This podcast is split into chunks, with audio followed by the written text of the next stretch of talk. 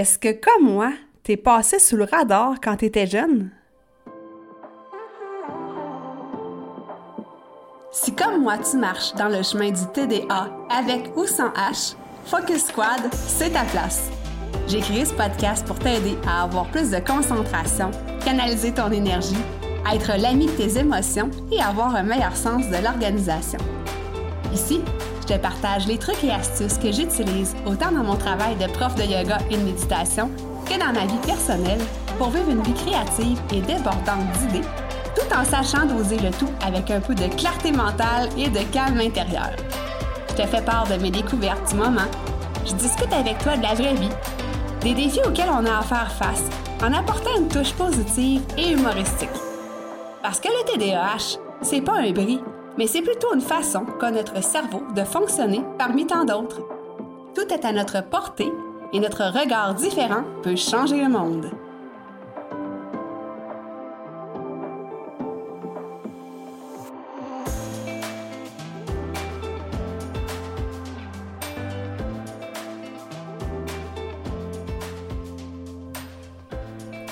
Salut, salut! J'espère que tu vas bien. Bienvenue sur l'épisode 62 du podcast Focus Squad. Je t'invite déjà à t'abonner au podcast si c'est pas encore déjà fait. Donc comme ça, tu vas recevoir une nouvelle notification à chaque fois qu'il y a un nouvel épisode qui va sortir, soit le jeudi matin, 7h, heure du Québec. Alors euh, voilà pour la petite invitation. Et je voulais te conter quelque chose, en fait, une anecdote qui est survenue euh, en fin de semaine. Alors que j'ai reçu euh, quelques amis à souper, dont une amie du secondaire que ça fait, euh, écoute, ça fait plus de 30 ans qu'on est amis ensemble parce que on s'est connus quand on avait 13 ans. Et là, mon ami me dit, euh, parce qu'on on parle un petit peu de qu'est-ce qu'on fait ces temps-ci, de nos projets, et je lui parle évidemment de tous mes beaux projets avec Focus Squad, avec mes programmes qui s'en viennent, etc., etc. Et évidemment, ben, ça tombe sur le sujet du TDAH. Et elle me dit qu'elle soupçonne qu'elle a un TDA, elle n'a pas le H, elle n'a pas le côté hyperactif, mais au fil des années, elle a accumulé, je vais dire, comme une espèce de panoplie de preuves euh, qui font en sorte qu'elle est certaine d'avoir un TDA non diagnostiqué. Et là, moi, je la regarde avec des gros yeux parce que je me dis, quoi? Toi, un TDA? Il me semble que tu es une fille super organisée. Puis là, je me rappelle, au secondaire, là, moi, j'étais quelqu'un de plutôt désorganisé, on va dire ça comme ça. Tu sais, euh, mes papiers tout croche, euh, les, les, les, les, livres tout croche sur le bureau, euh, tout le temps en train de me demander, là, c'est quand le prochain examen, puis de manquer les devoirs, puis de redemander aux autres, c'était quoi donc qu'il fallait faire, tu sais. Tu vois le genre de fille. Annie, là, je viens de nommer son nom. Excusez. Tout était toujours bien droit, bien structuré, des belles notes dans son agenda, elle manquait jamais rien, elle avait des belles notes à l'école aussi, des bonnes notes.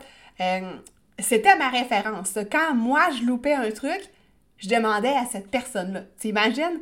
Donc là, plus de 30 ans plus tard, qu'elle me balance ça en plein visage, qu'elle a un TDA, je tombe des nues, là. Puis c'est pas des jokes, là. Je me dis, voyons, ça se peut pas.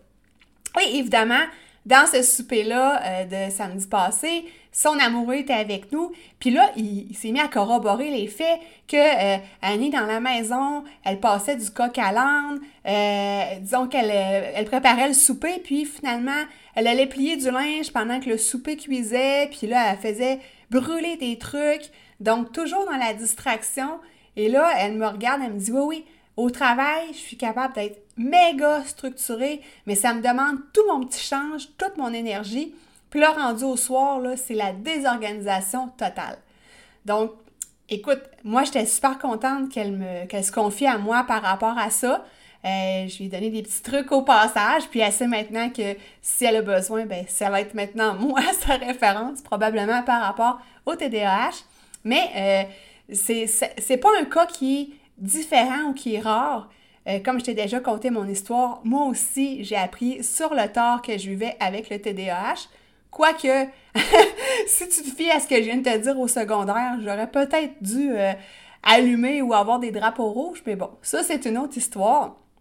Et, euh, mais tout ça pour te dire que si jamais tu te sens, tu penses que tu as un TDA, tu soupçonnes que tu as un TDAH, ben même si tu es à l'âge adulte, il n'est jamais trop tard pour agir à ce niveau-là.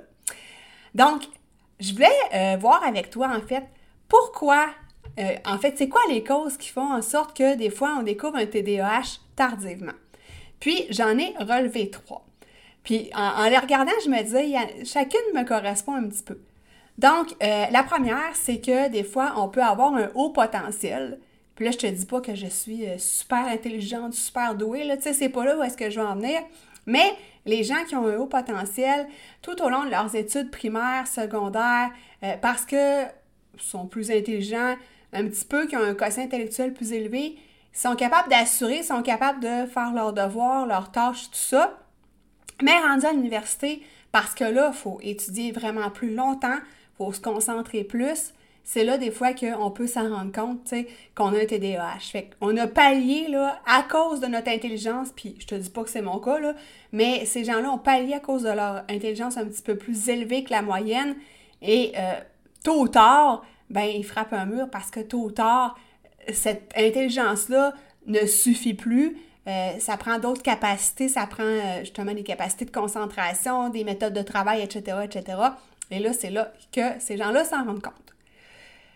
La deuxième chose, et ça, c'est ce que mon amie me disait, c'est qu'elle a eu un environnement familial très structuré.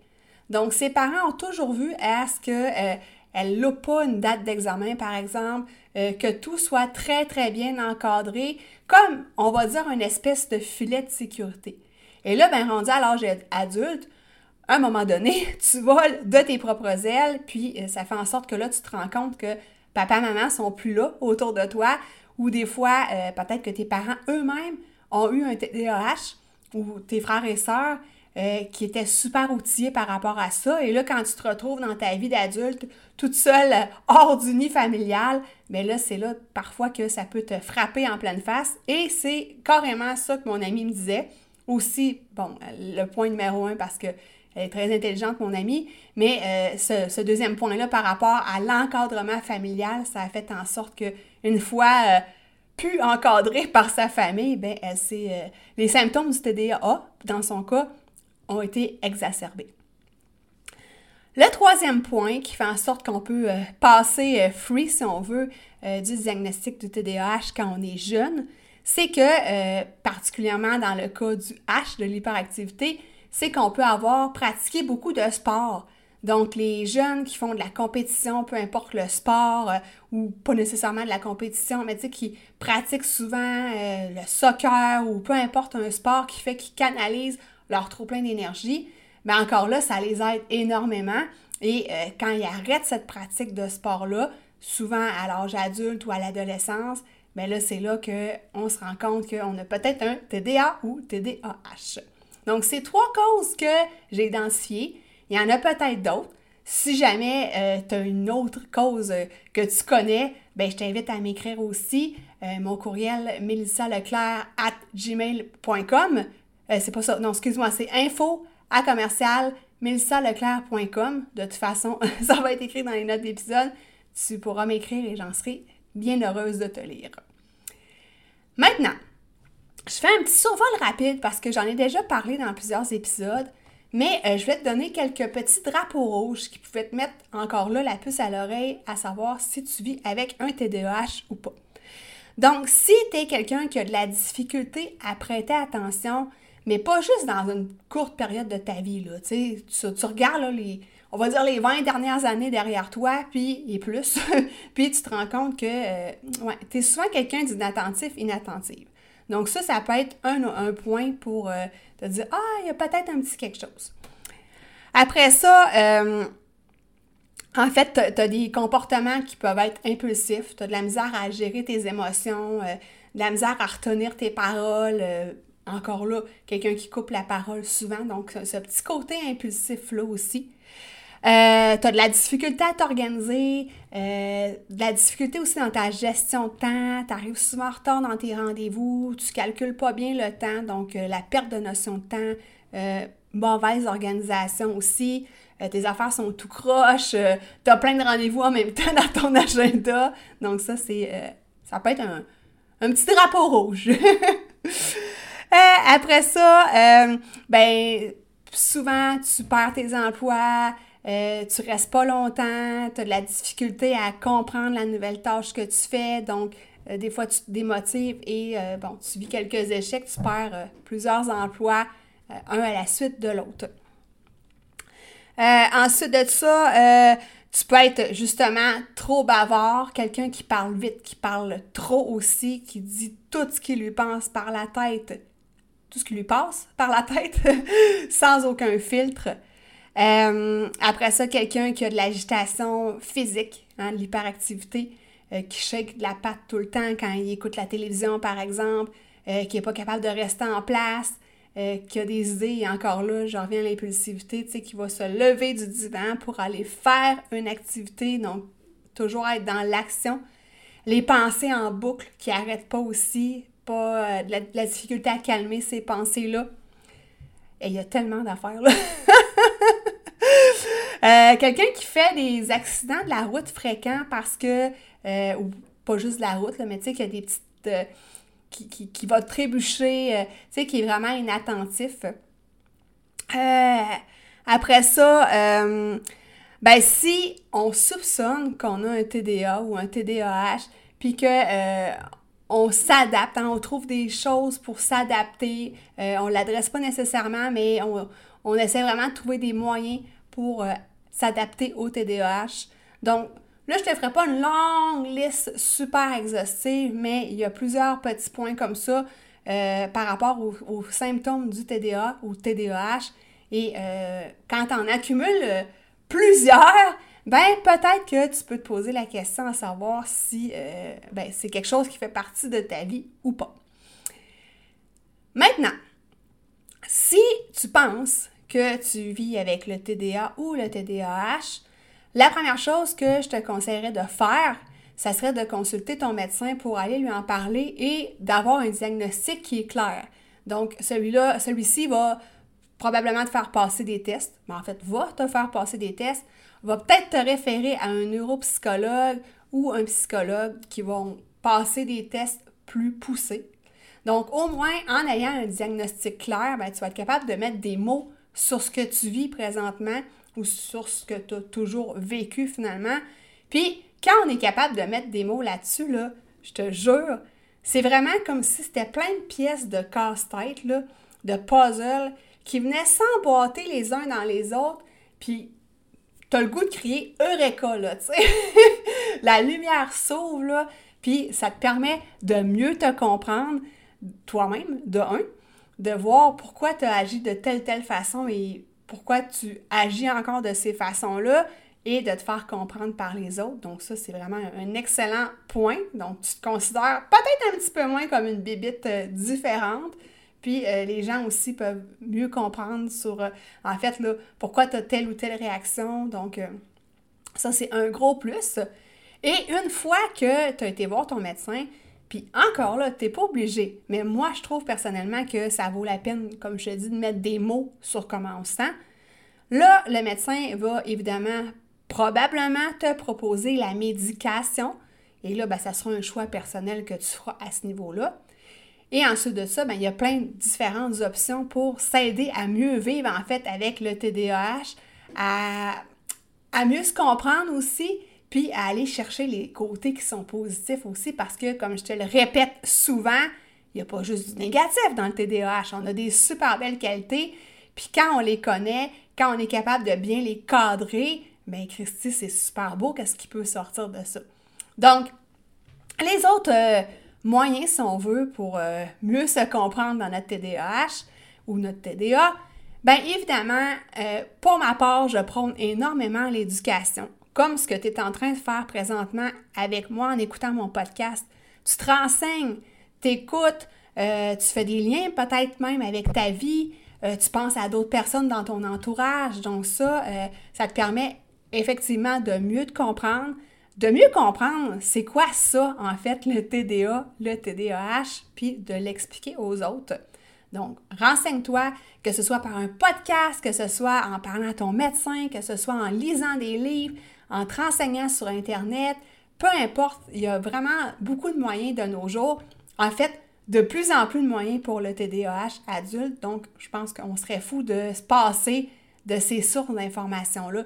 Puis en plus, il y a des organismes aussi auxquels tu peux, euh, tu peux euh, accéder, en fait, pour avoir plus d'informations. Donc, tout est dit à ce niveau-là. Euh, ensuite de ça, évidemment, ça se peut qu'on te propose de rencontrer un psychologue qui va aller vers la thérapie cognitivo-comportementale. Ça se peut qu'on te, te parle du neurofeedback, qui est une autre technique, en fait. En fait, là, je suis pas une spécialiste là-dedans, je n'ai pas vraiment étudié la chose, mais je sais que ce sont des neuropsychologues qui font ça. Et euh, c'est des séances où est-ce que tu as des, on va dire, des sus, des électrodes, appelle ça comme tu voudras, je ne sais pas, sur ta tête et qui vont venir euh, jouer un petit peu dans la neuroplasticité. Donc ça, ça peut être intéressant, mais j'ai, pour ma part, je ne peux vraiment pas t'en dire plus. J'ai aucunement exploré cette piste-là. Ensuite de ça, euh, Évidemment, on peut aller vers un, coaching de TDAH. Donc, il y a des excellents, excellentes coachs certifiés pour le TDAH qui peuvent t'aider. Et si jamais c'est quelque chose qui t'intéresse, euh, j'ai euh, une amie avec qui, grosse parenthèse, avec qui je suis en train de préparer un sommet virtuel sur le TDAH adulte. Donc, euh, mon amie, elle est certifiée coach TDAH et elle s'appelle Zarina Boily. Tu as peut-être eu l'occasion de la voir, en fait, de l'entendre sur le podcast, elle est déjà venue. Donc, ça peut être une autre piste pour mieux se comprendre dans notre TDAH. Je sais qu'il y en a qui consultent des ergots parce que si tu as écouté mon épisode sur la maladresse physique, l'ergot, ça fait pas de tort, honnêtement, je pense, pour le TDAH, pour corriger notre, notre, notre posture, pour comprendre notre proprioception, comprendre où est-ce que les limites de notre corps se situent dans l'environnement. Bref, c'est une autre piste de réflexion. Pour ma part, et là j'arrive à mes points les plus importants pour moi. Évidemment, je vais te parler euh, du yoga, de la pleine conscience au quotidien, de la méditation. Donc ça, pour moi, euh, je prône énormément ça. Tu le sais, je suis une prof de yoga. Euh, parce que ça m'aide à mieux me comprendre, ça m'aide à faire des prises de conscience, ça m'aide à calmer mon agitation physique et mentale parce que je te rappelle, moi j'ai le H de l'hyperactivité le plafond. Donc ça m'aide énormément à ce niveau-là, à mieux gérer aussi mes émotions, à moins être dans l'impulsivité. Donc pour moi, c'est que du bonbon, le yoga, la méditation, la pleine conscience au quotidien. Et je rajoute à ça mon dernier point, c'est d'adopter des saines habitudes de vie, que ce soit au niveau de l'alimentation, euh, au niveau des habitudes de sommeil. Puis ça, c'est vraiment super important d'instaurer des routines dans ta vie. Donc pour moi, ça, ça a une valeur euh, plus, plus, plus, plus, plus. Ceci étant dit, je t'ai donné plusieurs pistes de réflexion par rapport à ce que tu peux faire, qui tu peux consulter pour euh, mieux gérer tes symptômes du TDAH et, comme je te dis, faire exploser euh, ton, tes côtés positifs.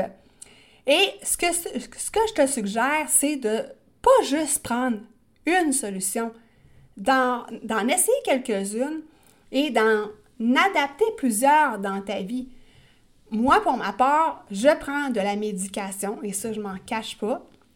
Mais aussi, euh, je fais mon sport, hein, ma routine matinale. Donc, euh, le sport peut être aussi un des points là, pour t'aider à canaliser ton énergie. Donc, j'ai ma routine matinale, j'ai des saines habitudes de vie, de sommeil. Bon, ma lacune à moi, c'est au niveau de l'alimentation parce que je suis une petite gourmande puis j'aime bien le chocolat. Ça, c'est vraiment un point à travailler pour moi. Mais tu vois, j'ai mis en place plusieurs choses dans ma vie pour m'aider à mieux canaliser tous ces petits symptômes, petits et grands symptômes du TDAH. Donc, j'espère qu'avec cet épisode-là, je t'ai éclairci un peu, je t'ai éclairé un peu. Euh, c'est pas parce que tu as passé sous le radar quand tu étais jeune, parce que souvent on peut passer sous le radar parce que on est quelqu'un, euh, je vais parler pour moi, j'étais une petite fille quand même tranquille à l'école, puis tu sais, un petit peu rêveuse, tout ça. Donc, j'avais, je correspondais pas nécessairement à l'image TDAH du petit garçon qui sautait partout dans la classe. Mais c'est pas parce que, comme je disais, tu, soupçonnes un TDAH à l'âge adulte, puis que ça n'a pas été découvert quand tu étais jeune, que c'est pas le temps de l'adresser. Et je terminerai avec cette phrase-là que aujourd'hui, c'est le premier jour de ta nouvelle vie. Donc, adresse ton TDA, ton TDAH pour mieux te comprendre puis être capable de trouver des solutions qui te collent à toi. Parce que, encore là, c'est pas parce que moi, je prends la médication, en te donnant mon exemple, que pour toi, ça, ça vaut le coup. Ou c'est pas parce que moi, je suis une fervente pratiquante de yoga et de méditation que pour toi, c'est ça la solution. Peut-être que pour toi, c'est le neurofeedback. Peut-être que pour toi, c'est de voir euh, une coach TDAH, peu importe. Explore les pistes de réflexion à ce sujet-là, puis euh, je suis certaine que ça ne peut pas te faire de tort, ça, ça ne peut que t'aider. Je termine l'épisode en disant que si jamais tu as envie d'essayer la pleine conscience au quotidien, j'ai un défi gratuit pour toi qui s'appelle le défi 5 jours pour la, présence attentive. Et euh, je vais te mettre le lien dans les notes d'épisode. Ce sont des courtes capsules entre 7 et 15 minutes euh, sur 5 jours. Donc, tu vas pouvoir explorer le yoga, la méditation et quelques respirations. Donc, pour euh, intégrer la pleine conscience au quotidien. Donc, ça va être dans les notes d'épisode. Et écoute, moi, je te remercie énormément encore une fois d'avoir été là, de m'avoir écouté sur le podcast Focus Squad. N'hésite pas à partager le podcast à ton entourage, à des gens que tu penses qui pourraient en avoir besoin, à des gens qui, comme toi, j'imagine, ça leur fait un petit baume de m'écouter ou maintenant de me voir sur YouTube. Donc, gêne-toi pas, plus que le podcast se fait connaître, mais plus que le podcast peut aider de personnes. Puis c'est vraiment ça mon but avec le podcast Focus. Donc je te souhaite une super belle semaine et nous on se rejase la semaine prochaine. Bye!